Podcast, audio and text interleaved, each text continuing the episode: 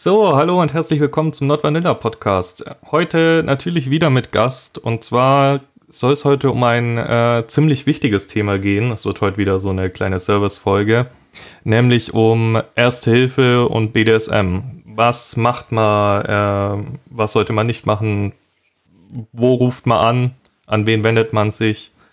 Und für all diese Fragen haben wir natürlich äh, einen äh, hochqualifizierten Gast da, der sich jetzt mal kurz vorstellen darf. Genau.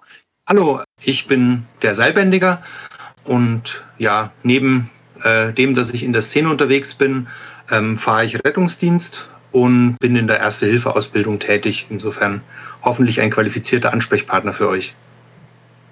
Sehr schön. Das heißt, du hast viel gesehen im Kink-Bereich und quasi im Gesundheitsbereich, richtig? Genau, also da kriegt man so seinen guten Anteil von Anekdoten ab. Ähm, und hat auch viel gesehen und viel mitgemacht. Okay, wichtigste Frage. Wie oft ist es dir schon passiert, dass du zu kinky Einsätzen gekommen bist, quasi? Also zu tatsächlichen Session-Unfällen, wenn man so will? Das tatsächlich äh, eher weniger, also zu Einsätzen, wo es im Zusammenhang mit irgendwelchen sexuellen Handlungen gekommen ist. Also da reden wir jetzt nicht von irgendwelchen strafbaren sexuellen Handlungen, sondern tatsächlich von einvernehmlichen sexuellen Handlungen, bei denen Dinge nicht ganz nach ja, Drehbuch oder nach Plan gelaufen sind, ähm, schon auch. Aber jetzt tatsächlich zu Einsätzen, wo ich mir gedacht habe, so, oh, ich weiß ganz genau, was hier abgelaufen ist, tatsächlich erstaunlich wenig. Oh, okay. Ich, ich hätte ja gedacht, da, da, ähm, dass das doch häufiger vorkommt, weil man liest ja doch immer so ein bisschen, das ist das, was ja auch so ein bisschen leider unser Klischee bestärkt. Ähm, wenn man vom BDSMler mal in der Zeitung liest, dann ist das meistens sowas wie M-Sub kommt nicht mehr aus dem äh, Peniskäfig raus und muss von der Feuerwehr aufgeflext werden. Und dann liest man das so als kleine Seiten, äh, Seitnote in der SZ oder ähm, auch als Titelblatt auf der, in der Bildzeitung und man denkt sich so, uff, ja, herzlichen Glückwunsch, Hirn hilft. Ja, das ist richtig. Ich kenne die, kenn die Bilder auch und ähm, da gibt's gibt's immer auch sehr witzige, witzige Fotos dann davon. Ähm, genauso wie es diese ganzen Bilder von irgendwelchen Gegenständen gibt, die in Körperöffnungen stecken und beim Röntgen auffallen. Und ähm, mhm. aber tatsächlich, das war auch mit einer der Gründe, warum ich gesagt habe, ich finde diesen Podcast in dieser Form total super, ähm, weil man kann jetzt natürlich sagen, naja, vielleicht arbeiten viele BDSMler so sicher, dass da nichts passiert und es zu so wenigen Einsätzen kommt. Oder eben, dass viele Bedenken haben, da eben ein, ähm, ja, wie man damit umgeht am besten. Und da vielleicht auch ein paar Hilfsangebote zu, zu geben, das war halt die Idee dahinter. Genau, deswegen bist du auch hier. Was würdest du denn sagen, sind so sind so die Risikobereiche, also die, ich meine, man kann in jeder Session kann was schiefgehen. Ich glaube, das ist uns allen bewusst, dass das, was wir tun, immer irgendwie mit Risiko behaftet ist in irgendeiner Weise. Was würdest du so sagen, sind so die, hm, die kritischsten Punkte oder das, was am häufigsten eigentlich passieren könnte in einer Session? Also was, was am häufigsten passieren könnte, ähm, ja, das ist so der, der Feldwald- und Wiesenklassiker in einer Art von Ohnmacht und dann alles, was daraus folgen kann. Also wenn jemand bewusstlos wird und dann umfällt und ähm, sich dabei noch irgendwelche Folgeverletzungen zuzieht. Dazu gibt es natürlich auch einige Praktiken, die gerade im BDSM-Bereich ja dem Ganzen ein bisschen förderlich sind. Solche Dinge wie irgendwelche Würgespiele ähm, oder sonstige Sachen. Dementsprechend da auch so in die Richtung Verletzungen, was auch immer wieder passieren kann, sind ja irgendwelche Blutungen, ähm, irgendwelche Verletzungen, die halt, wie gesagt, durch bewusstlose äh, äh, Sein passieren, hingefallen, Arm gebrochen oder eben auch stumpfe Verletzungen, wie mit, der, mit, dem, mit dem dicken äh, Flogger äh, mal ordentlich daneben gehauen und ja, dann halt auch irgendwie Sachen gegen den Kopf bekommen oder mit dem Kopf an falschen Stellen einmal zu oft gegen die Wand geschlagen worden oder irgend sowas. Ähm, weil du gerade sagst Blutungen, ähm, da fällt mir jetzt als erstes ein blaue Flecken. Man hört ja immer so ein bisschen, es gibt ja viel Halbwissen in der Szene, das kursiert, Und man sagt ja immer, ja, zu viele blaue Flecken, das ist auch nicht gut, da kann es zu Blutgerinnseln kommen, wenn sich die quasi unregelmäßig abbauen oder so. Äh, ist da was dran? Oder würdest du sagen, da muss schon wirklich der ganze Körper dunkelblau sein, um, um das gefährlich werden zu lassen? Naja, grundsätzlich ist ein, ein blauer Fleck ja eine Einblutung ins Gewebe. Das heißt, das Blut, was einen blauen Fleck bildet, ist ja aus dem Blutkreislauf ähm, erstmal rausgenommen. Das heißt, da irgendwelche großen Blutgerinnsel sind eigentlich eher weniger zu erwarten. Das baut der Körper halt in seinem Tempo ähm, langsam wieder ab und dann verschwindet auch der blaue Fleck.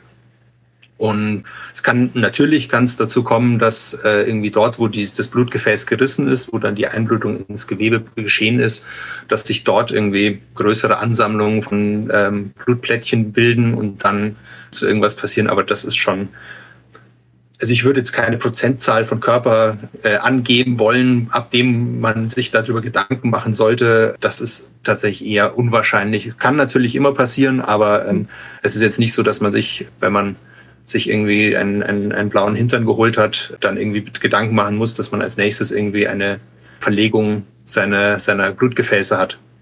Du hast vorhin ähm, Bewusstlosigkeit angesprochen. Vielleicht da mal eine kleine persönliche Geschichte. Ich habe einmal mit einem, also ich war, glaube ich, erst einmal so nahe der Ohnmacht. Das war im Bereich Bondage. Da habe ich mit einem Möger zusammengefesselt, der so eine Art Hocktie gemacht hat, aber im Knien. Also ich hab, war quasi auf den Knien ähm, mit dem Po angehoben und meine Hände waren so hinten an meinen Fersen befestigt und ich musste quasi sehr viel Spannung im Bauch halten, um nicht nach hinten überzukippen. Mhm. Und die ganze Fesselung war sehr, sehr eng und ich habe dann irgendwann gemerkt, irgendwie fängt das Bild an zu flimmern, äh, ne? Und das ist dieses klassische, der Sichtradius zieht sich gerade so ein bisschen zusammen, irgendwie wird schwummerig. Ich habe dann auch, ich war nicht geknebelt oder so, ich habe dann gemerkt, was passiert und habe dann gesagt, äh, mir, mir, äh, mir wird schwindlig. Mhm. Und er hat sofort reagiert und hat halt allein diese, diese ähm, Verbindung zwischen Hände und Fersen, die mich quasi so gezwungen hat, mich so zurückzubeugen und so viel Anspannung in meinem Körper zu halten, mhm. rausgenommen. Und das allein hat schon quasi geholfen, dass, dass dieses Schwindelgefühl wieder weggegangen ist.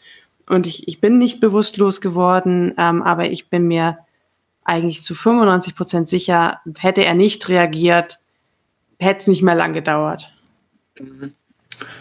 Ja, das kann immer mal wieder passieren für ja, Bewusstlosigkeiten oder ja, das im, im, im äh, Fachbereich sind diese Art der Bewusstlosigkeit ist ja eher dann fast ein richtig, geht richtig oder heißt Synkope, das heißt, das ist nur so eine kurze mhm. Bewusstlosigkeit. Das kann aus verschiedensten Gründen geben. Also kann natürlich sein, dass eben, wie gesagt, dadurch, dass du so angespannt warst, ähm, eben der, der, der Blutfluss im Körper ein bisschen ja, behindert war und das nicht mehr so funktioniert hat, wie du das oder wie dein Körper in dem Fall das gebraucht hätte. Ähm, und dass dann nicht genug Blut oben im Kopf angekommen ist, um ja dein Bewusstsein am Laufen zu halten und das halt so langsam am Abbauen war. Es gibt auch verschiedenste äh, Synkopen, die's, äh, die auch teilweise sehr, sehr lustige, ähm, also für den Patienten vielleicht nicht so, aber wenn man es erzählt, sind immer die, die Reaktionen sehr lustig von irgendwelchen Synkopen, wenn jemand Wasser lässt oder wenn sich irgendjemand streckt, wenn jemand gähnt, wenn jemand niest. Also gibt es verschiedenste Auslöser bis hin zu dieser klassischen ja, wo man immer früher in Filmen die Frauen reisenweise dahingerafft wurden, äh, ist es irgendwas ganz besonders rührend und die Leute werden emotional und dann fallen sie in Ohnmacht. Genau, und was all diese Synkopen miteinander gemeinsam haben, ähm, ist, dass sie aufgrund von irgendeinem Auslöser, ob das jetzt die psychische Sache ist oder ob das irgendwie ein allgemeiner Druck im Körper durch eine Fesselung durch eben Niesen, Gähnen, Strecken ist, dass äh, Nerven gereizt werden und ähm, der Körper die Gefäße weit stellt und das Blut der Gravitation folgend Richtung Beine äh, absackt und eben nicht mehr oben im Hirn ankommt und ähm, dann zu einer Ohnmacht kommt. Und das Schöne an den, diesen Synkopen ist, ähm, dass der Körper nach kurzer Zeit das Ganze wieder gegenreguliert und ähm, ja, den Kreislauf wieder herstellt. Und deswegen sind diese ganzen Sachen eigentlich relativ schnell reversibel. Okay, weil du gerade gesagt hast, ohnmächtig werden beim Wasserlassen, da hatte ich sofort das Bild von einer, ähm, Natursekt-Session im Kopf, wo die Frau oder der Mann über ihr steht, plötzlich ohnmächtig wird und es dann zu einer Hardcore-Face-Sitting-Session wird, weil derjenige auf dem Gesicht vom anderen landet. Äh, und dann der auch noch ohnmächtig wird, weil er keine Luft mehr bekommt. Ja, genau, gleich doppelt ohnmächtig. Nee, ähm, äh, wie, wie kommt's denn, dass man beim Pinkeln ohnmächtig wird? Ja, gibt zwei Möglichkeiten oder das sind so die Hauptmöglichkeiten, wie das kommt. Ähm, im, hohen Alter, wenn man nicht mehr so wirklich pinkeln kann und ja den Urin so richtig rauspressen muss, dann kommt man eben auch so den Druck, den man aufbaut. Oder in jungen Jahren, was ganz oft passiert, dass wenn man irgendwie zu viel getrunken hat, eine sehr volle Blase hat oder generell den, die, die Blase sehr schnell leert, dass dann äh, Nerven überreizt werden und eben dann auch zur Weitstellung der Gefäße und deswegen zur Ohnmacht kommt. Aber ähm, das passiert jetzt auch nicht jedes Mal, weil wenn man irgendwie jedes Mal beim Pinkeln gehen zum Arzt äh, umfallen würde, dann würde man wahrscheinlich selber zum Arzt gehen. Ja, stimmt. Also ich kann aus Erfahrung sprechen, ich bin noch nie beim Pinkeln ohnmächtig geworden. Ich auch nicht. Was ist denn so der, also ab wann würdest du sagen, soll man den Arzt hinzuziehen? Also wenn man jetzt von Synkopen zum Beispiel spricht, das sind ja teilweise wirklich nur Sekunden, die man da mal weg ist. Danach mhm. ist man auch wieder da, vielleicht ein bisschen schwummrig, Glas Wasser trinken, äh, ein bisschen hinlegen, danach geht's eigentlich wieder. Würdest du, also angenommen, man schlägt sich nicht dabei den Kopf blutig, mhm. ist das ein Grund, zum Arzt zu gehen? Oder würdest du da sagen, ist ein Stück Traubenzucker, trink ein Glas Wasser, ist okay? Mhm. Also wenn es jetzt nur darum geht, dass jemand mal schwarz vor Augen geworden ist, er mal kurz weggetreten war ähm, und das aber ja sich nach ein paar, also sich um, um eine Zahl zu sagen, so 20 Sekunden wieder, wieder eingekriegt hat ähm, und man halt noch ein bisschen schwach auf den Beinen ist, dann kann man sich ein bisschen hinlegen, gegebenenfalls auch in die Schocklage legen, also die Beine ein bisschen erhöht. Und ähm, wenn, das, wenn das dann alles wieder sich ähm, selbstständig zurückbildet, dann muss man bei sowas nicht unbedingt den Rettungsdienst rufen. Wenn man auf aller Nummer sicher gehen möchte, kann man das natürlich tun, aber ich glaube, das wäre in dem Fall ein bisschen übertrieben. Wenn ich in einer Session bin und ich bin dumm und mein Sabi liegt da jetzt gefesselt, äh, hängt es in den Seilen oder wie auch immer, also ich habe eine ohnmächtige Person da vor mir, mhm. was tue ich? Muss ähm, ich sofort die stabile Seitenlage machen oder? In den Seilen ein bisschen schwierig äh, darzustellen, aber ähm, man sollte zuerst mal grundsätzlich wissen, welche Gefahren dabei entstehen können. Also gerade bei irgendwelchen Fesselungen, wo der Körper sehr angespannt ist, dass dort ähm, die Blutzufuhr halt nicht mehr oder de, der gesamte Kreislauf vielleicht nicht mehr ganz so optimal läuft, sollte man das, wie du auch dargestellt hast, ähm, revidieren und ähm, umkehren.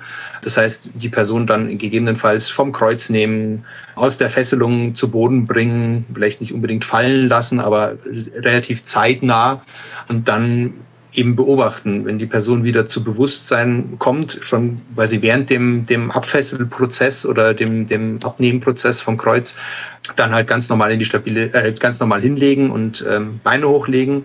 Und ähm, wenn die Person dann immer noch nicht ansprechbar ist oder nicht reagiert auf Ansprache, dann kann man auch, wenn sie am Boden liegt, äh, oder sollte man auch, wenn sie am Boden liegt, die stabile Seitenlage durchaus präferieren. Die Hauptgefahren einer Bewusstlosigkeit sind halt zwei Dinge. Dass sich der Muskel vor dem Magen so weit entspannt, dass man letztendlich Magensaft oder Mageninhalt langsam die Speiseröhre hochläuft und dann in die Lunge.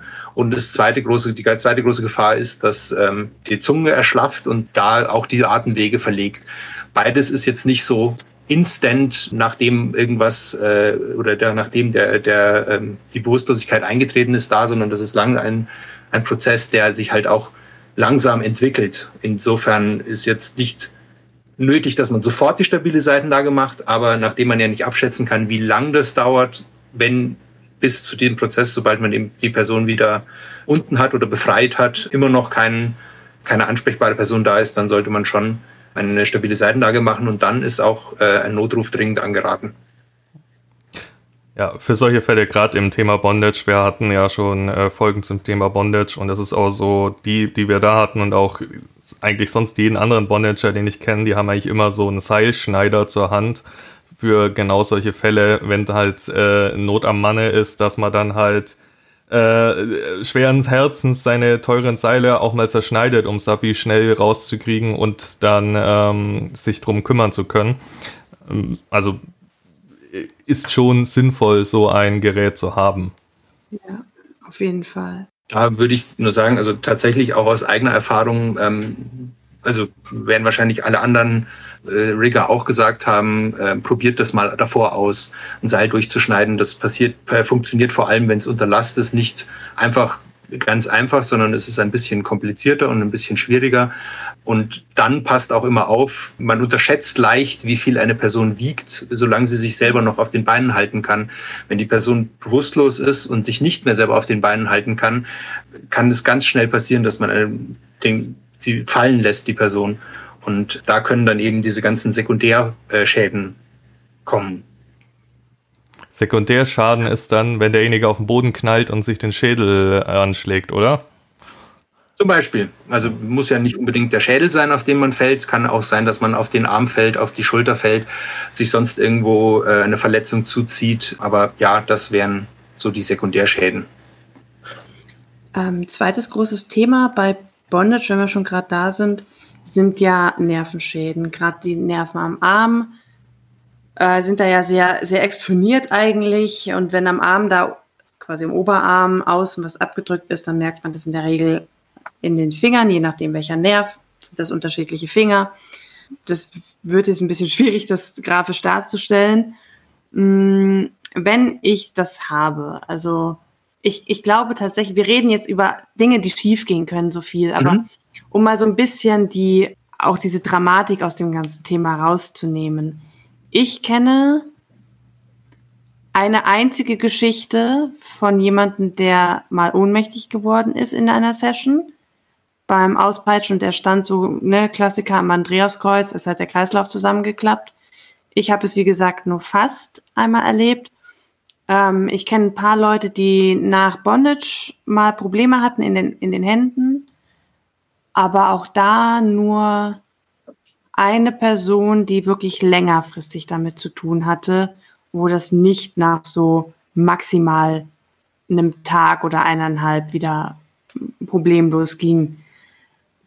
Würdest du sagen, das ist eins der, also deckt sich das mit deinen Beobachtungen oder würdest du sagen, das, das kommt doch schon, schon viel häufiger vor?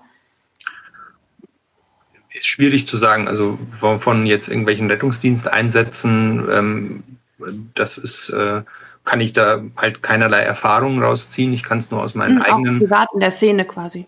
Genau, also aus meinen eigenen Erfahrungen ähm, hier sagen, aber wie euch wahrscheinlich auch die, die Rigger in den anderen Podcasts erzählt haben, muss man halt auch immer mit seinem Partner im Seil äh, reden und da halt auch, wenn anfängt die Hand zu kribbeln, dann sollte man schauen, warum kribbelt die Hand, gegebenenfalls irgendwie mal die Seile nochmal lockern und da zu schauen. Aber ich glaube ja, tatsächlich, diese Nervenschäden, die können schon, ja, oder sind eine der der Hauptgefahren im, im Seil. Also wenn nicht gerade die Hauptgefahr, also wenn man jetzt davon absieht, dass Leute Seile um äh, den Hals legen könnten oder sowas. Gibt es etwas, was man danach tun kann, wo man sagt, wenn man das, wenn man es kribbelt, hilft es, das zu kühlen, hilft es, es nicht mehr zu bewegen oder hilft es, es möglichst viel zu bewegen, ähm, um, um wieder Durchblutung reinzubringen? Was ist so dein Tipp? Naja, es kommt so ein bisschen drauf an, weil du jetzt gerade zuletzt gesagt hast, wieder ein bisschen Durchblutung reinzubringen. Wenn der, ähm, der Arm einfach irgendwie blau ist und letztendlich äh, deswegen kribbelt, weil er so angefüllt ist mit Blut, weil man letztendlich ja mhm. ein bisschen die Blutabfuhr aus diesem ähm, aus dieser Extremität abgestaut hat, ähm, dann hilft es natürlich, das Ganze ein bisschen zu bewegen, damit das ganze Blut wieder weg ist. Wenn es wenn es tatsächlich um irgendwie Nervenschäden oder sowas in diese Richtung geht, da hilft Kühlen eher nicht weil es ähm, da ja weniger um, um die mechanischen Komponenten, also quasi Nerven, äh, die Nervenmuskeln und Blutgefäße geht, sondern da sind letztendlich die elektrischen äh, Bahnen im, im jetzt Arm oder, oder so und, äh, abgedrückt oder beschädigt, sagen wir es mal so. Mhm. Das kann aber auch ganz normal passieren. Also wenn man irgendwie äh, in einer ungünstigen Position schläft oder liegt, dann fangen die Arme ja auch an zu kribbeln. Das ist letztendlich in, in gewisser Weise das Gleiche. Nur dass man halt, wenn man auf einem Arm blöd liegt, das deutlich schneller selber auch anpassen kann, als wenn man im Seil hängt und ähm, es noch mindestens zwei Minuten braucht, bis der Rigger einen so weit wieder abgefesselt hat, dass da keine, keine Spannung mehr drauf ist. Hm. Kühlen wäre eher sowas für Verbrennungen oder also wenn bei Wachsplay zum Beispiel, ähm, wenn man da mal irgendwie zu heißes Wachs nimmt oder zu den Abstand zu niedrig macht. Äh, da ist es schon so kühlen das alte Hausmittel, was immer hilft, oder? Kühlen das alte Hausmittel hilft. Man muss nur immer ein bisschen auch aufpassen, dass man es nicht zu lange kühlt. Ähm, also mhm. viele Leute fangen dann halt an zu kühlen mit irgendwelchen Coolpacks, mit irgendwelchen, was ich, den, den Hahn so weit auf kalt aufgedreht, dass äh, bis, bis dann letztendlich die, die Hand fast abfriert. Letztendlich würde, kann ich das nicht empfehlen. Das Problem ist, dass je, je nachdem, wie groß die, die Verbrennung halt auch ist, ist ja das Gewebe dort geschädigt. Und das Letzte, was das Gewebe braucht, ist eine verminderte Blutzufuhr. Und wenn man jetzt dieses, diesen, diesen Teil des Körpers dann so stark abkühlt, dass wie im Winter der Körper ähm, die Blutgefäße ein bisschen zumacht, um eben die Wärme in sich zu halten und dann dieses Gebiet, was man sich jetzt gerade irgendwie frisch verbrannt hat, auch noch mit Blut nicht versorgt wird, ist das von der, von der ja, vom Allgemeinen auch nicht unbedingt äh, anzuraten. Insofern, wenn kühlen, dann mit ja, handwarmem Wasser und auch nur so lange, bis der Schmerz anfängt nachzulassen. Also bis die Wärme aus, dem, aus der äh, Extremität raus ist. Okay. So dir als Spezialist, ist dir schon mal was schiefgelaufen in der Session? Und wenn ja, was und was hast du dann getan? Tatsächlich ja, wir waren gerade bei Nervenschäden. Ich hatte auch mit einer äh, Partnerin äh, gefesselt gehabt und es war tatsächlich so, sie hatte ähm, gesagt, ja, es fängt an ein bisschen zu kribbeln und meine Reaktion war, ja, ähm, sollen wir es wegmachen? Und sie hatte noch gesagt, nee, muss man nicht, ist gerade so schön. Und dann war sie da noch ein bisschen gehangen und irgendwann, ja doch, jetzt könnten wir es wegmachen und dann haben wir es weggemacht. Und dann waren tatsächlich drei Finger äh, leicht taub. Oh insofern ja, auch, auch sowas passiert einem als Experten oder wie auch immer. Da ist man nicht vorgefeit. Mhm. Das Einzige, was man halt immer machen kann und was wahrscheinlich dann ähm, den, den ja, Experten oder den Erfahreneren von den, den unerfahreneren Trend ist, äh, Ruhe bewahren. In dem Moment ist es eh schon passiert und dann kann man, da hilft es auch nichts, wenn man jetzt anfängt, hektisch zu werden. Das stimmt. Ich glaube, das ist einer der, der wichtigsten Punkte, Schritt eins, wenn was, wenn was passiert, bewahrt Ruhe. Ich würde die Frage mal weitergeben an Marc, so mit den persönlichen Erfahrungen, weil der ist so still und ich, ich will doch die ganzen, die ganzen Stories hören, wie er beim, beim ähm, Natursekt spielen ohnmächtig wird. Nein, Spahn. Ja, äh, nee, also wie gesagt, beim Natursekt spielen, erstens mal habe ich das noch nicht so oft gemacht und zweitens äh, bin ich dabei noch nie ohnmächtig geworden. Ich habe gerade schon überlegt, was mir mal passiert ist, passieren hätte können. Es ist ja so, ich bin ja weder Groß-Sadist noch Maso, noch mag ich Bondage sehr, dementsprechend bin ich bei den Themen relativ raus. Das Einzige, wo bei mir, äh, was ich in Anführungsstrichen riskantes mache, sind äh, Fisting oder sehr große Toys. Mhm. Und da ist es durchaus schon passiert, dass man im Eifer des Gefechts, sage ich mal, ja, es mal übertreibt und dann äh, gerade bei analer Penetration, das ist ja doch ein sehr gut durchbluteter Bereich, dass dann mal beim Rausziehen vom Dildo so ein Tropfen Blut mitkommt. Jetzt ist es so, äh, beim ersten Mal erschreckt man sich da natürlich sehr, aber ich meine, ich führe etwas in einen Bereich ein, in den normalerweise nur Dinge rauskommen und nichts reingeht. Und solange da keine Unmengen an Blut rauskommen, bleibe ich oder bin ich da immer relativ entspannt, muss ich sagen. Äh, natürlich weiß ich, dass gut, dann muss jetzt Schluss sein, dann ist es jetzt an der Grenze. Weil mir ist natürlich auch klar, dass das durchaus sehr gefährlich sein kann. Weil, ähm, hier Stichwort Darmriss oder ein kaputter Schließmuskel möchte auch niemand haben. Zumindest niemand, der sein Leben lang ja. Windeln tragen möchte. Aber ist ja interessant, weil ich also ich hatte ja mal, ich glaube, das habe ich auch schon mal erzählt, quasi einen Analsex-Unfall, wo er einfach zu schnell eingedrungen ist. Und da hatte ich wirklich auch extreme Schmerzen dabei. Und zwar Schmerzen, die haben sich von, von unten bis Kopfdecke quasi durchgezogen, einmal durch den ganzen Körper. Das war dann bei dir aber gar nicht so, oder?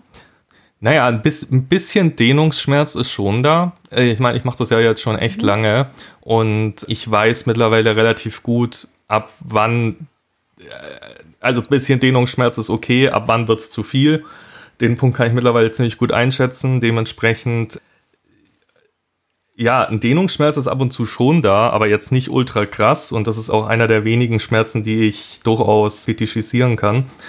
Dementsprechend habe ich da weniger mit Probleme. Aber ich kann verstehen, dass es für viele extrem unangenehm ist. Gerade äh, dieses Druckgefühl, wenn man es nicht gewohnt ist am Anfang. Äh, da wird mich, äh, ich möchte die Frage gleich weitergehen, wenn wir jetzt eh schon bei dem Thema sind. Wenn ich jetzt mir etwas anal eingeführt habe, was da vielleicht nicht reingehört oder was zu groß war und da mehr als nur ein Tropfen Blut kommt, wie dringend ist es, dass ich da einen Notarzt rufe? Marc, wenn ich mal von dir ein, ein Röntgenbild sehe, wo du irgendwas Abstruses in deinem Hintern hast. Ich habe noch nie wird, was verloren. veröffentlicht. okay, das ist eine gute Voraussetzung. Okay, da sind ja jetzt quasi zwei, zwei Themen drin. Ich versuche das mal so ein bisschen äh, zu strukturieren. Wenn irgendwas da reinkommt, was zu groß war und man da jetzt nicht nur ein kleines bisschen Blut hat, sondern das auch ein bisschen mehr blutet, Notarzt oder einen Rettungswagen dafür rufen, wenn es jetzt nicht irgendwie literweise rausläuft, äh, uns irgendwie anfängt, dass es äh, in dem Fall am Blutverlust kritisch wird, ist das nichts, was zwangsläufig einen Notarzt braucht. Also der Notarzt oder der Rettungswagen an sich ist eher für lebensbedrohliche Sachen. Das ist jetzt vielleicht sehr unangenehm und ähm, es gibt bestimmt auch durchaus Leute, die für solche Dinge dann einen Rettungswagen rufen. Aber das wäre auch was, was man, ja, wenn ich jetzt sage, mit dem Taxi machen könnte, ähm, ist vielleicht ein bisschen, wenn man ja dort mit dem Taxi hinfährt. Aber man könnte auch daran denken, einen Hausarzt aufzusuchen, wenn der in der Nähe ist, gegebenenfalls auch einfach selber ins Krankenhaus zu gehen.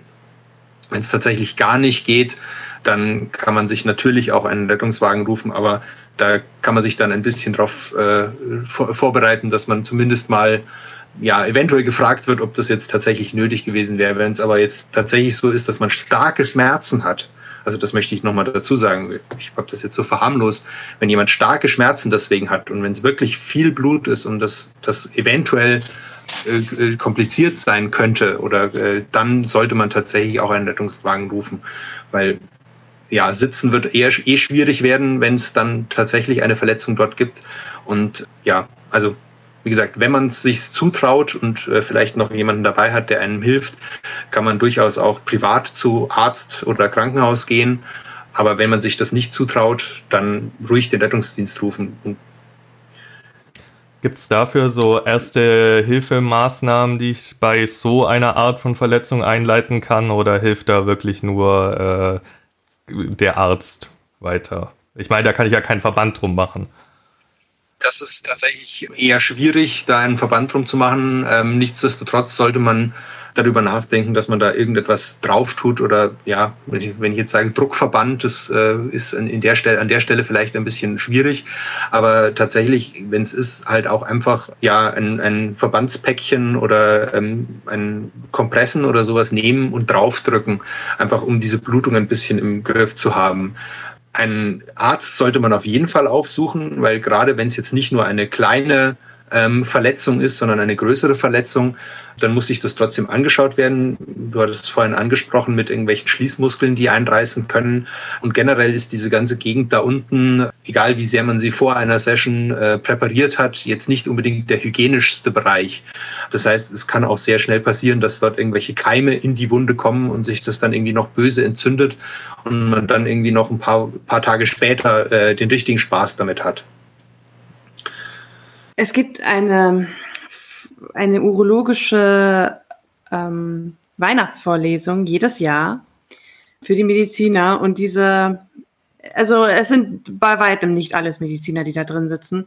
Es ist dann schön mit Glühwein und so und das ist eine furchtbar lustige Vorlesung und ich saß da äh, letztes Jahr eben auch mit drin Und ähm, diese Vorlesung ist eben von der Urologie und die trägt den schönen Titel Autoerotische Unfälle. Und äh, die ist sehr visuell. Also man sieht, was in den Menschen drin war.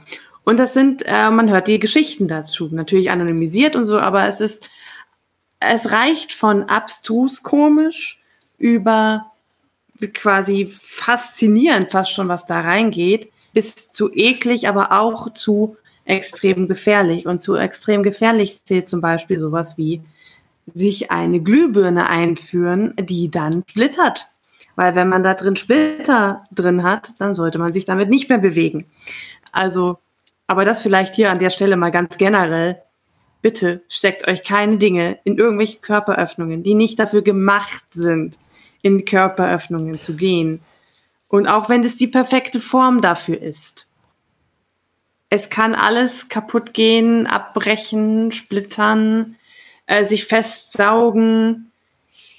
Und dann ist das ganz schnell nicht mehr schön. Also bitte tut das nicht. Ja. Benutzt euren Kopf. Es gibt massenhaft schöne Dildos und sehr fantasievolle Dildos. Ihr äh, nehmt lieber sowas, bevor ihr eine Glühbirne einführt. Ich würde das Ganze sogar noch erweitern. Also nicht nur, dass man Dinge nicht in sich hineinsteckt, die dafür nicht zu vorgesehen sind, sondern auch andersrum, dass man seine Dinge, gerade als Mann, nicht in Sachen hineinsteckt, die damit nichts zu tun haben sollten. Es gibt ähm, den oh. geflügelten Begriff des Morbus Vorwerk ähm, oh, ja. von mhm. irgendwelchen Du hast davon gehört, ähm, von ja, autoerotischen Unfällen. Unfälle, ja. Genau, von autoerotischen Unfällen mit Staubsaugern. Und auch der, die, die, ähm, ja, der Klassiker, jedem von uns schon mal passiert, beim Nacktpunzen rückwärts auf die Flasche gefallen. Das ist der Running Gag, den man bei jedem Medizinerkongress äh, bringen kann und jeder wird eine Story dazu haben. Insofern, also nicht nur Dinge äh, nicht in sich hineinstecken, die äh, da nicht hingehören, sondern auch das, die andere Richtung. Und auch nichts aus sich herausnehmen, was da eigentlich reingehört. Nur um jetzt wirklich die vollständigen. Also lasst alles da, wo es hin soll und steckt nur das rein, wo ihr sicher seid, dass das auch ähm, wieder rauskommt, problemlos. Genau, der zweite Punkt, den ich noch ansprechen wollte, das war äh, Links, Dinge, die man sich in sich hineinsteckt und die danach nicht wieder rauskommen. Gibt es ja auch eine äh, ja, du hattest irgendwie von Glühbirnen und sonstigen Sachen erzählt, aber da kann ja auch irgendwie ähm, das, das Eis.de Weihnachtsspecial auf Reisen gehen. Und ähm, wie man sich da verhält, auch da kann ich tatsächlich nur bei dem bleiben, was ich vorhin auch gesagt habe, wenn es jetzt irgendwie ums Fesseln geht, ruhig bleiben letztendlich ist der Darm, wie vorhin äh, auch schon ange äh, angedeutet, dafür da, um Dinge eigentlich nach draußen zu ähm, verfrachten. Dementsprechend alles, was nach drinnen geht, würde irgendwann auch wieder rauskommen. Wenn man sich aufregt, dann schaltet der Körper vom Stresslevel her eher in den, in den äh, Kampf- und Fluchtreflex und ähm, da möchte der Körper nicht mehr äh, Nahrungsmittel verdauen, sondern da möchte er den Säbelzahntiger, also aus Vorzeit, bekämpfen. Dementsprechend stellt der Darm dann auch seine Tätigkeit ein und das Ding kommt auch nicht wieder zum Vorschein. Und man regt sich immer mehr auf und dann ist man so in dieser Teufelsspirale. Das heißt, auch da ruhig bleiben, wenn es jetzt irgendwie Schmerzen gibt, weil das da drin steckt, weil das irgendwie der das Verkehrshütchen Buttplug ist oder was weiß ich was. Und man Wir wollen ja niemanden anschauen mag, gell? Ey. Dann sollte man natürlich auch da zum, zum äh, Arzt gehen, auch wenn das sich irgendwie nicht selbstständig wieder herauskommt, weil sich es irgendwie mit dem lustigen Saugnoppenfüßchen oder Standfüßchen oder was auch immer irgendwo verhakt hat und eben dort dann Schmerzen verursacht und nicht mehr rauskommt, dann ähm, muss da vom Arzt her äh, eingegriffen werden, gegebenenfalls die Muskeln relaxiert werden, dass man das da rausbekommt und ja, dann kriegt man ob man es mitbekommt, kann ich nicht hundertprozentig sagen, aber ähm, dann wird wahrscheinlich auch ein Röntgenbild von diesem Ding erstellt und man kann ein Bild haben, wo sein äh, Dickdarm eine gute Idee hat, wenn die Glühbirne drin steckt. Okay, ich glaube, wir könnten stundenlang über witzige Röntgenbilder sprechen und ähm, Proktologen, die einen unglaublich schwarzen Humor haben. Also ich meine, Mediziner haben generell einen schwarzen Humor. Proktologen, glaube ich, die kann man nicht mehr schocken. Kommen wir wieder zu, zu äh, weniger amüsanten amüsant konnotierten Themen. Wir waren vorhin schon mal bei Würgen und Ohnmächtigkeit. Jetzt ist ja Würgen auch ein großes, oh, so umstrittenes Thema. Viele sagen, das ist so das risikoreichste Praktik eigentlich und man kann das gar nicht safe machen und sane eigentlich schon gar nicht. Und es gibt ja meines Wissens zwei Arten von Würgen, das Blutwürgen und das Luftwürgen quasi. Mhm. Hm, magst du das mal kurz so umreißen, was da die Unterschiede sind und, und erklären, was, was jetzt eigentlich damit das Problem ist? Ja, wie du schon gesagt hast, letztendlich Luftwürgen und Blutwürgen, was da der Unterschied ist, ist letztendlich das, was, was man abdrückt oder was man dem ander, der anderen Person ja restriktiv verabreicht. Da gibt es letztendlich eben das Luftwürgen, bei dem es zu einer Sauerstoffunterversorgung kommt was eben dadurch sein kann, dass man ja im, im besten Fall so atemreduktionsmäßig einfach nur Mund-Nase zuhält und ähm, letztendlich den Sauerstoff reduziert, im schlechteren Fall so halt richtig an der Gurgel die Luftröhre zudrückt. Und da kann es durchaus zu Komplikationen kommen. Die Luftröhre besteht aus so Knorpelspangen und ist relativ unflexibel. Also unflexibel im Vergleich zu jetzt irgendwie, was weiß ich, normalem Fleisch oder äh, irgendwie Haut. Also gegenüber Knochen natürlich schon flexibler. Aber die können auch kaputt gehen, wenn man da zu schnell äh, oder zu fest drückt. Genauso wie der, der Schildknorpel, der ja gerade bei Männern ganz besonders prominent meistens dargestellt ist, wenn der ähm, irgendwie einen, einen Schaden abbekommt durch zu viel Gewalteinwirkung auf diese Stelle, das kann dann zu einer ja, längerfristigen oder länger äh, andauernden Einschnitt des, der Luftröhre führen. Also wenn das mhm. kaputt ist, dann macht es nicht einfach wie Plastik plopp und es ist wieder draußen, sondern dann ist es erstmal kaputt und die Luftröhre ist enger. Das heißt, es ist auf Dauer eine Unterversorgung da. Es kann natürlich auch passieren, dass durch die Gewalteinwirkung irgendwie das Gewebe, was sich um den oder hier äh, um die Luftröhre befindet, dass die anschwillt und dadurch von außen Druck auf die Luftröhre ausübt äh, und es dann letztendlich zu dem gleichen kommt, dass eben der äh, Zustand des Luftabschnürens äh, oder Abschneidens ähm, oder Abhaltens äh, sich länger anhält, als man das eigentlich geplant hat. Und das ist immer so das, das Schlimmste, was passieren kann, wenn man als, als aktiver Part eben nicht mehr Herr der Lage ist, weil irgendetwas passiert, was man nicht mehr selbstständig wieder, wieder ausschalten kann. Genau. Aber generell ist halt da ähm, eine Sauerstoffunterversorgung da. Mhm. Im, beim Blutwürgen, das ist letztendlich ein Abdrücken der äh, Blutgefäße, die zum Hirn führen. Und dadurch passiert letztendlich das Gleiche, was beim Luftwürgen im gesamten Körper passiert, nur im Hirn. Die Sauerstoffversorgung vom Gehirn wird unterbunden. Und dann kommt es eben dazu, dass äh, das, das, Hirn irgendwann sagt, okay, wenn ich, wenn ich keinen Sauerstoff mehr kriege, dann kriegst du kein Bild mehr und jetzt mache ich aus. Und ähm, dass eben dadurch zu der Bewusstlosigkeit kommt. Das hat auch ganz, ganz eigene Gefahren.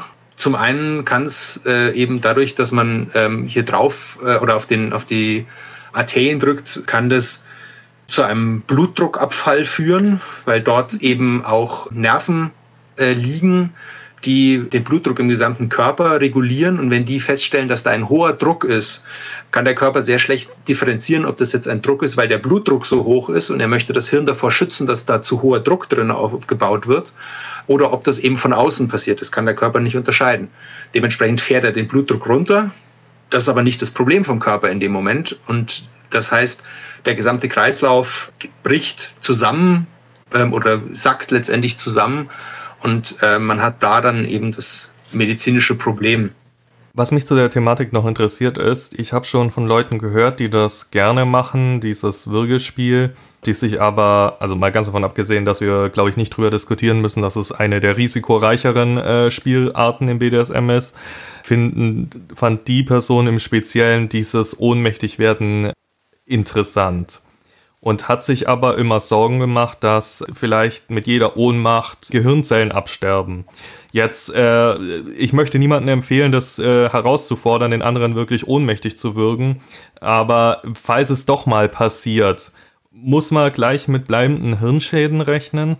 Naja, das kommt jetzt immer so ein bisschen drauf an, ähm, wie oft und wie lange man sowas macht. Also ähm, ich würde jetzt sagen, die Wahrscheinlichkeit, dass es zu bleibenden Hirnschäden kommt, wenn man das einmal bis zur Bewusstlosigkeit würgen alle halbe Jahr macht, ist äh, eher gering.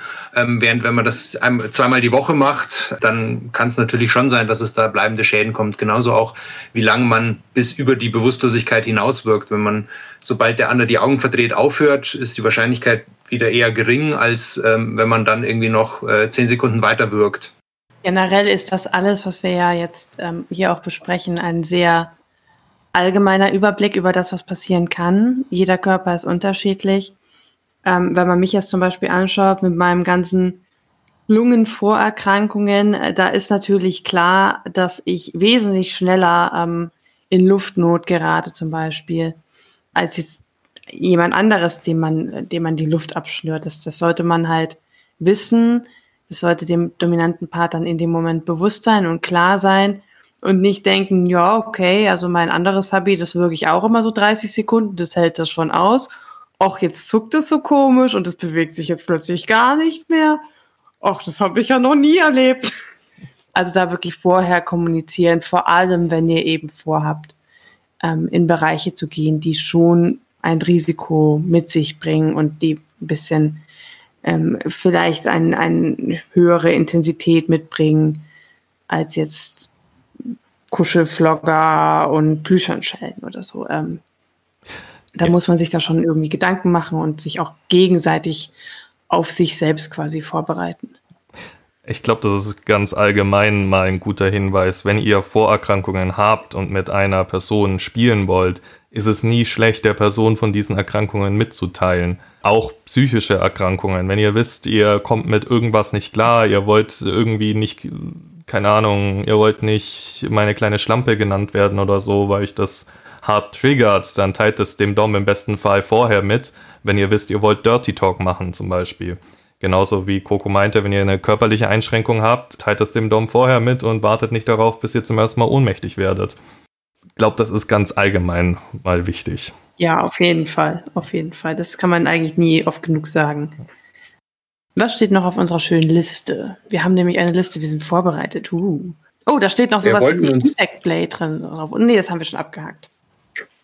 Doch, genau das wollt, da wollten wir noch drüber reden, ähm, über stumpfe ja? Verletzungen. Wir ah, hatten ja, vorhin genau. schon über blaue Flecken geredet, aber ähm, in dem Fall jetzt tatsächlich eher Verletzungen in der Region um, im, im Bauch herum. Da gibt es ja auch, wir haben, du hattest gerade über den, den äh, großen Flogger gesprochen bei dem man ja auch wissen sollte, wo man mit diesem hinzielt, ähm, weil da ja doch auch eine gewisse Bucht dahinter ist. Und ähm, da waren wir eben, oder das hatten wir auf unserer wunderschönen Liste, dass wir uns darüber unterhalten, was da die Gefahren sein können, wenn der mal daneben geht.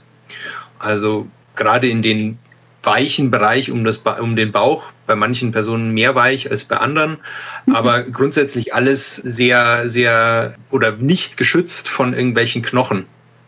Das ist ja im oberen ähm, Bereich des, äh, des Brust, der Brust oder des Körpers mit dem Brustkorb bisschen mehr gegeben.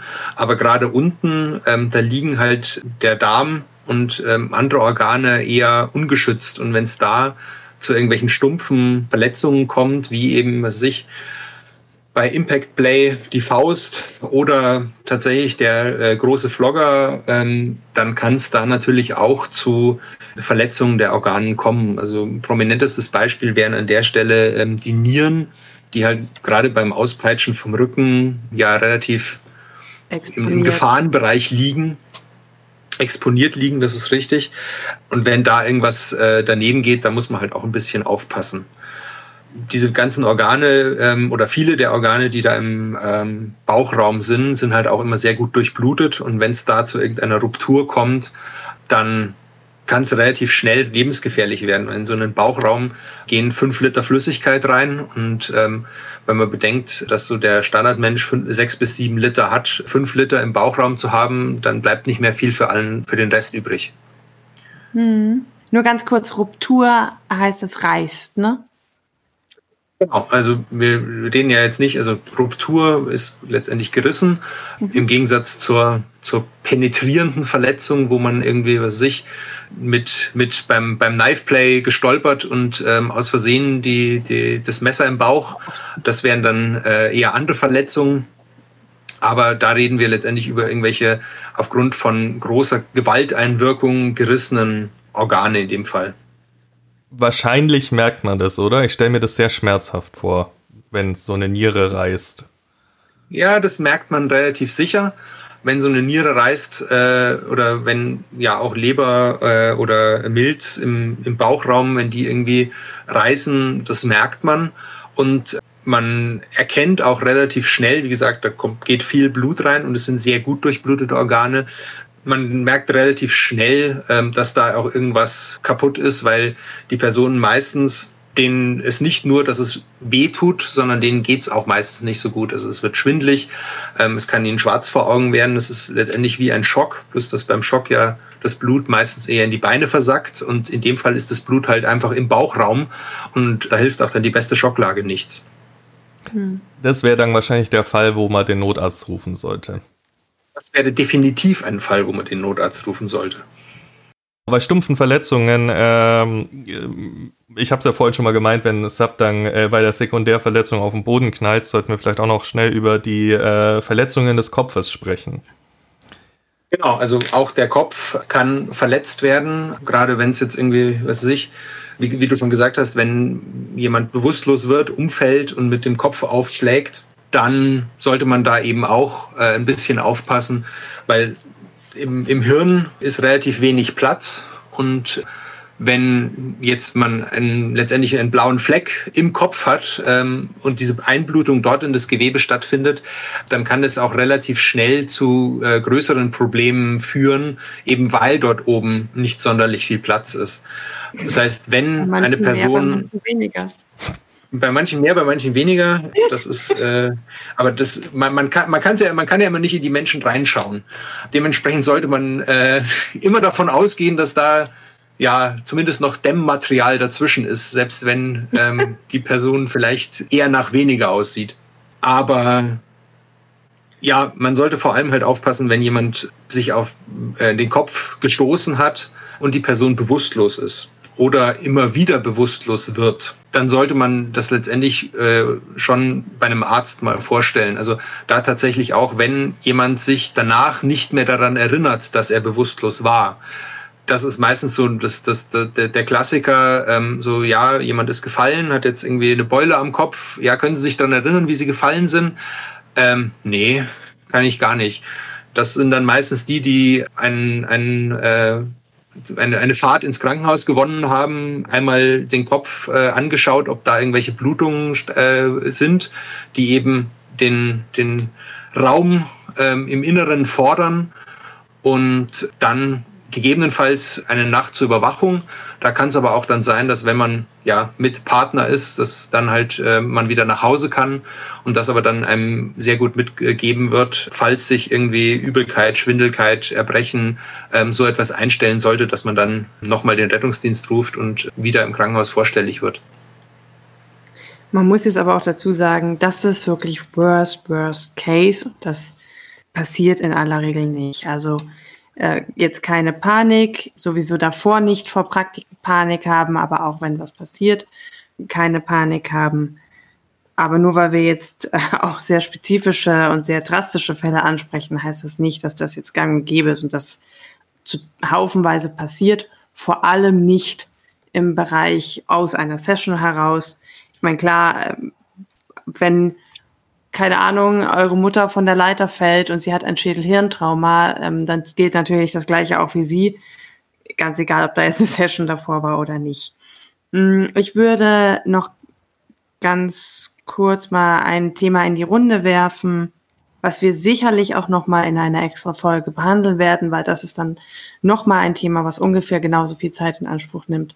Und das sind gar nicht so sehr die körperlichen Schäden oder Verletzungen, die passieren können, sondern ähm, psychische Schäden, was passiert, wenn Grenzen missachtet werden, wenn irgendwas aus dem Ruder läuft, ähm, es irgendwie halt dann doch quasi eine Vergewaltigung ist, weil man ähm, das Safe Word gesagt hat, weil es nicht ähm, gestoppt wurde, das Spiel. Oder weil es einfach irgendwie doch zu, zu intensiv war, was man, womit man jetzt in, in dem Moment überfordert ist. Auch da gibt es Hilfe. Ihr seid damit nicht alleine. Ähm, speziell im BDSM-Bereich gibt es da das äh, Sorgentelefone, genauso wie es quasi nur, also Vanilla-Sorgentelefone sozusagen gibt, gibt es das eben speziell für BDSM auch. Das ist einmal Mayday SM.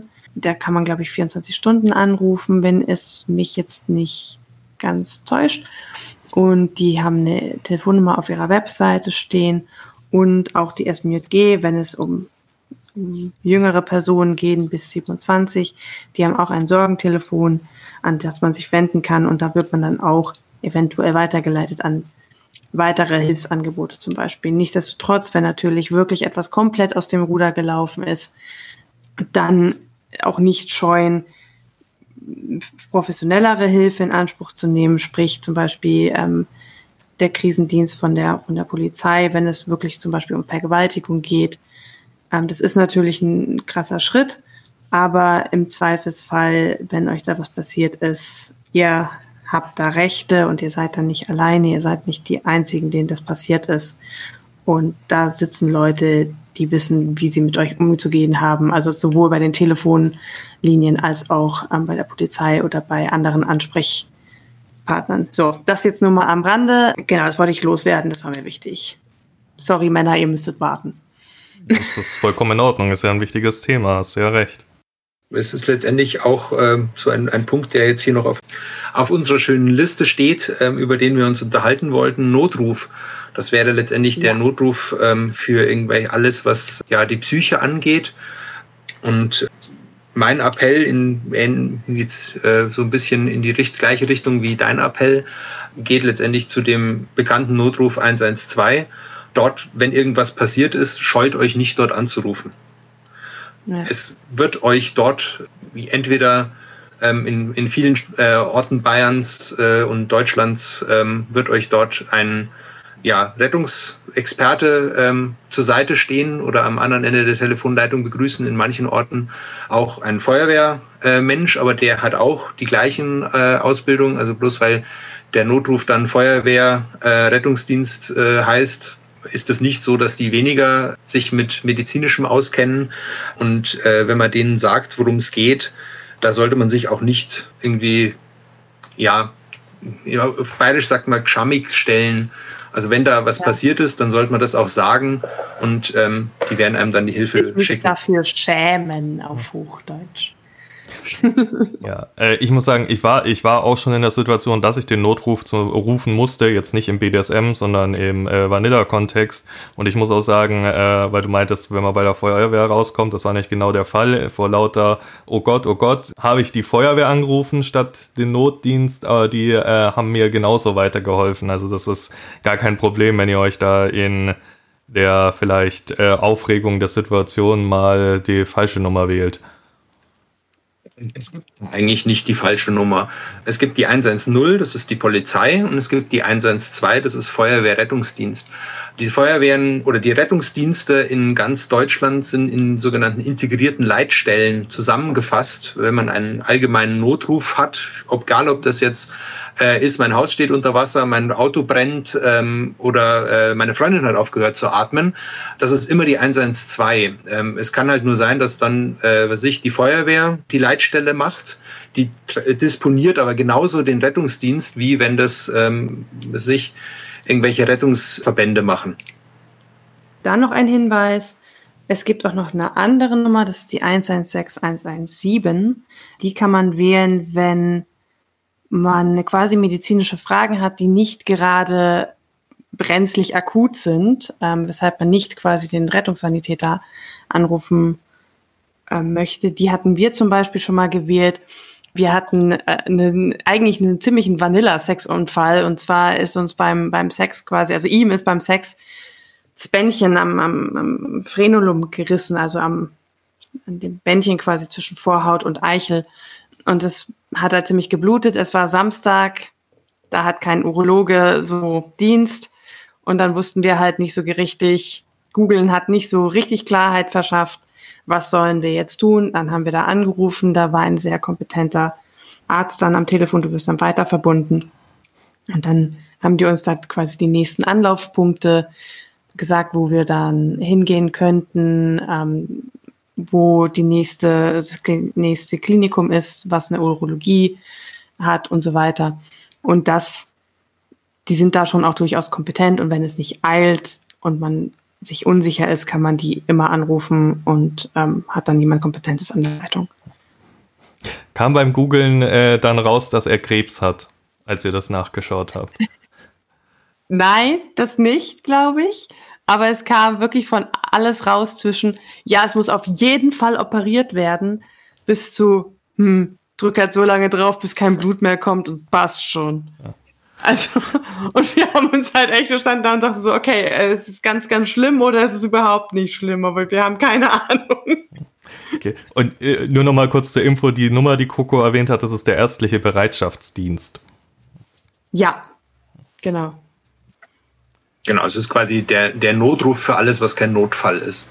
Also wenn man einfach nur krank ist, das kann das eingerissene Bändchen sein, das kann Husten, Schnupfen, Heiserkeit äh, Samstagnacht um zwölf sein, wenn man sich da so ungut fühlt und jetzt ähm, aber ja das Ganze nicht das Gefühl hat, dass man jetzt lebensbedrohlich verletzt ist oder erkrankt ist, dann ähm, wäre das der, die, die, die Nummer.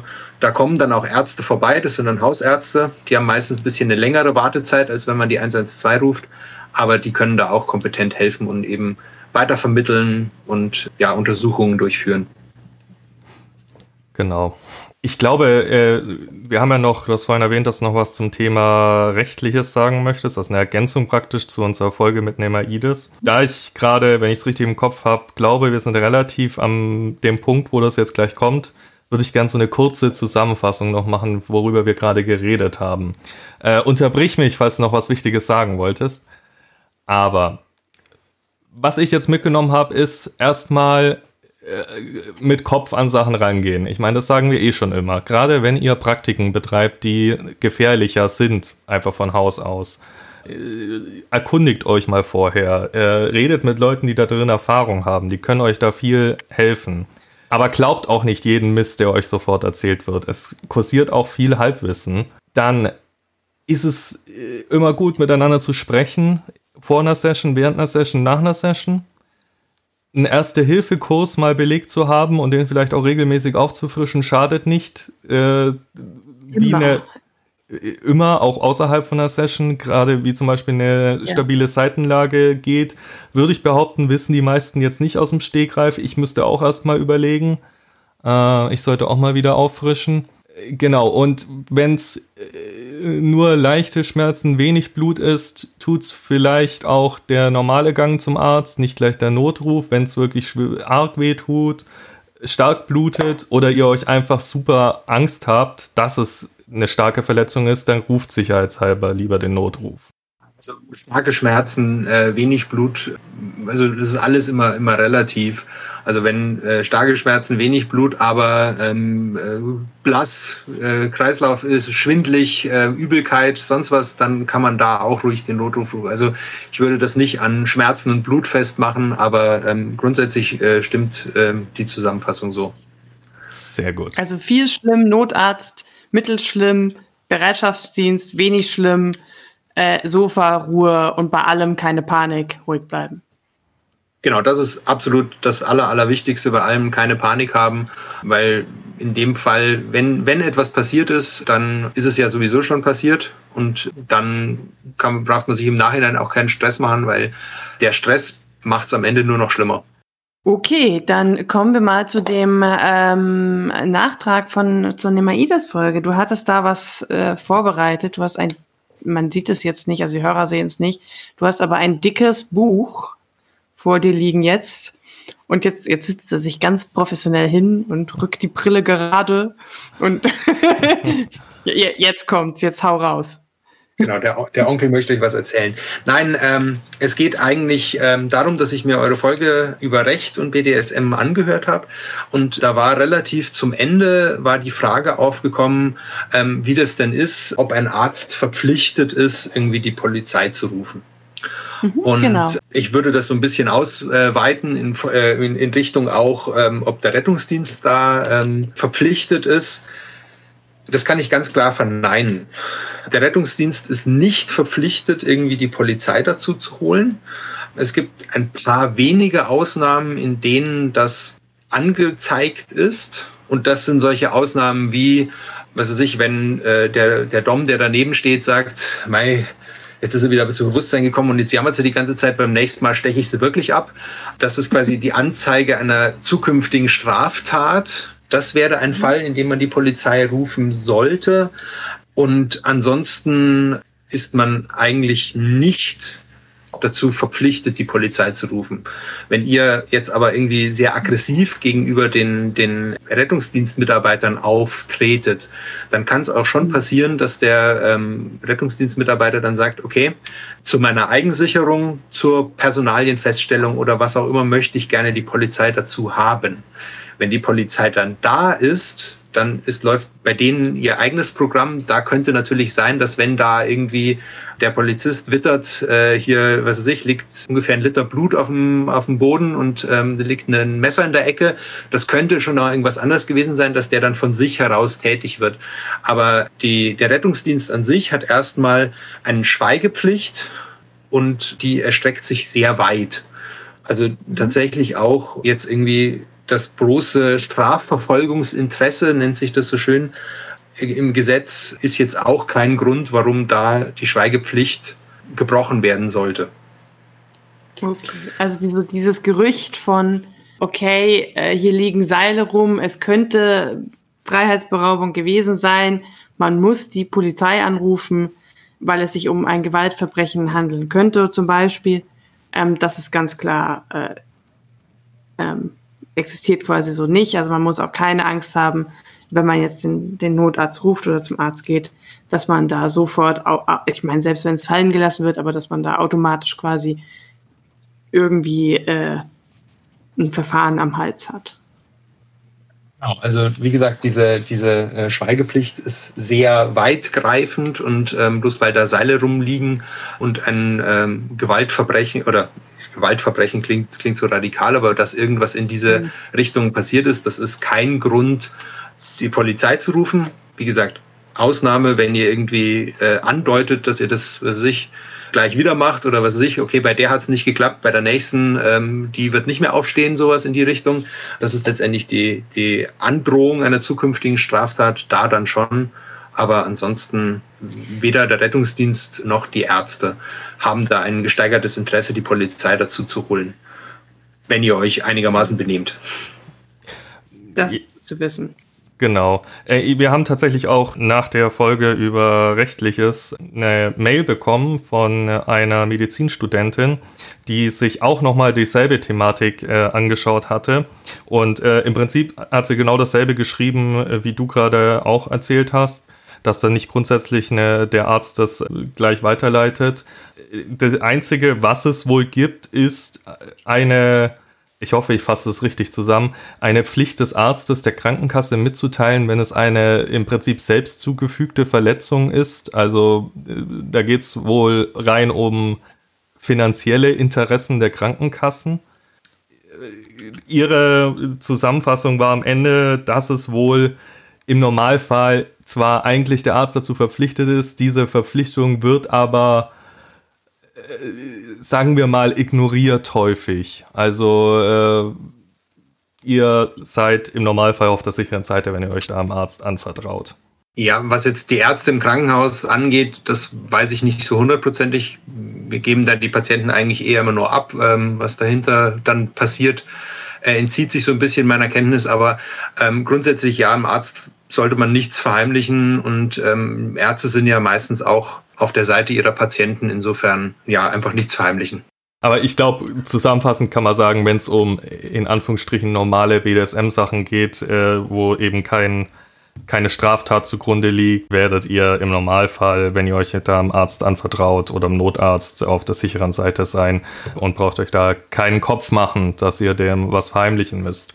Was ich auch nie empfehlen würde, einem Arzt was zu verheimlichen, weil im Normalfall muss er wissen, was ihr gemacht habt, um euch behandeln zu können. Ja, genau. Und das ist auch so nicht ganz richtig, ähm, weil die Ärzte haben ja auch eine Schweigepflicht und ähm, die äh, dürfen auch die, der Polizei noch nicht mal was sagen, wenn ihr wenn, oder wenn eine Straftat zugrunde liegt, ähm, sondern eben nur bei angezeigten zukünftigen Straftaten. Ansonsten werden die euch da auch nicht an die Polizei weitergeben, verraten, wie auch immer. Das ist doch ein gutes Schlusswort, oder? Genau, Gibt ja. Gibt es noch etwas, was wir loswerden wollen? Ja, also von meiner Seite aus nicht. Äh, es ist wieder eine sehr lange Folge geworden, aber es ist ja auch ein sehr wichtiges Thema.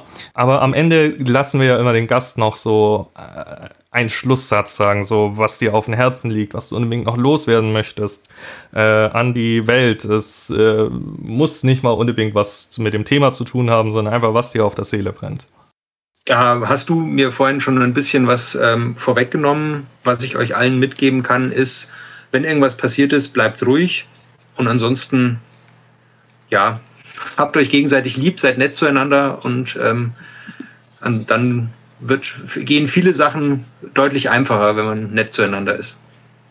Das stimmt. Das ist allgemein ein guter Tipp. Seid nett zueinander. Ja in diesem Sinne würde ich sagen, äh, wir haben natürlich heute nicht alles behandeln können. Das ist ein Riesenthema und wir könnten jede Praxis einzeln anschauen.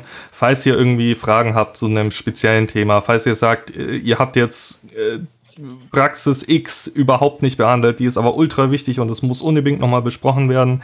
Ich glaube, es ist mehr als genug Stoff da für eine zweite Folge, falls das gewünscht ist. Lasst es uns gerne wissen, schreibt uns, was ihr gerne hören würdet. Dann äh, zerren wir hier nochmal äh, den Seilbändiger her Ansonsten, falls es kleinere Fragen sind, leiten wir es auch gerne weiter.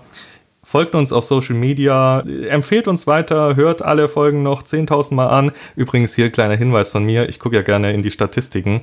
Äh, es ist noch nicht so lange her, da hatten wir die 30.000 äh, zu Downloads und Anhörmale geknackt. Wir haben bald das Doppelte innerhalb kürzester Zeit.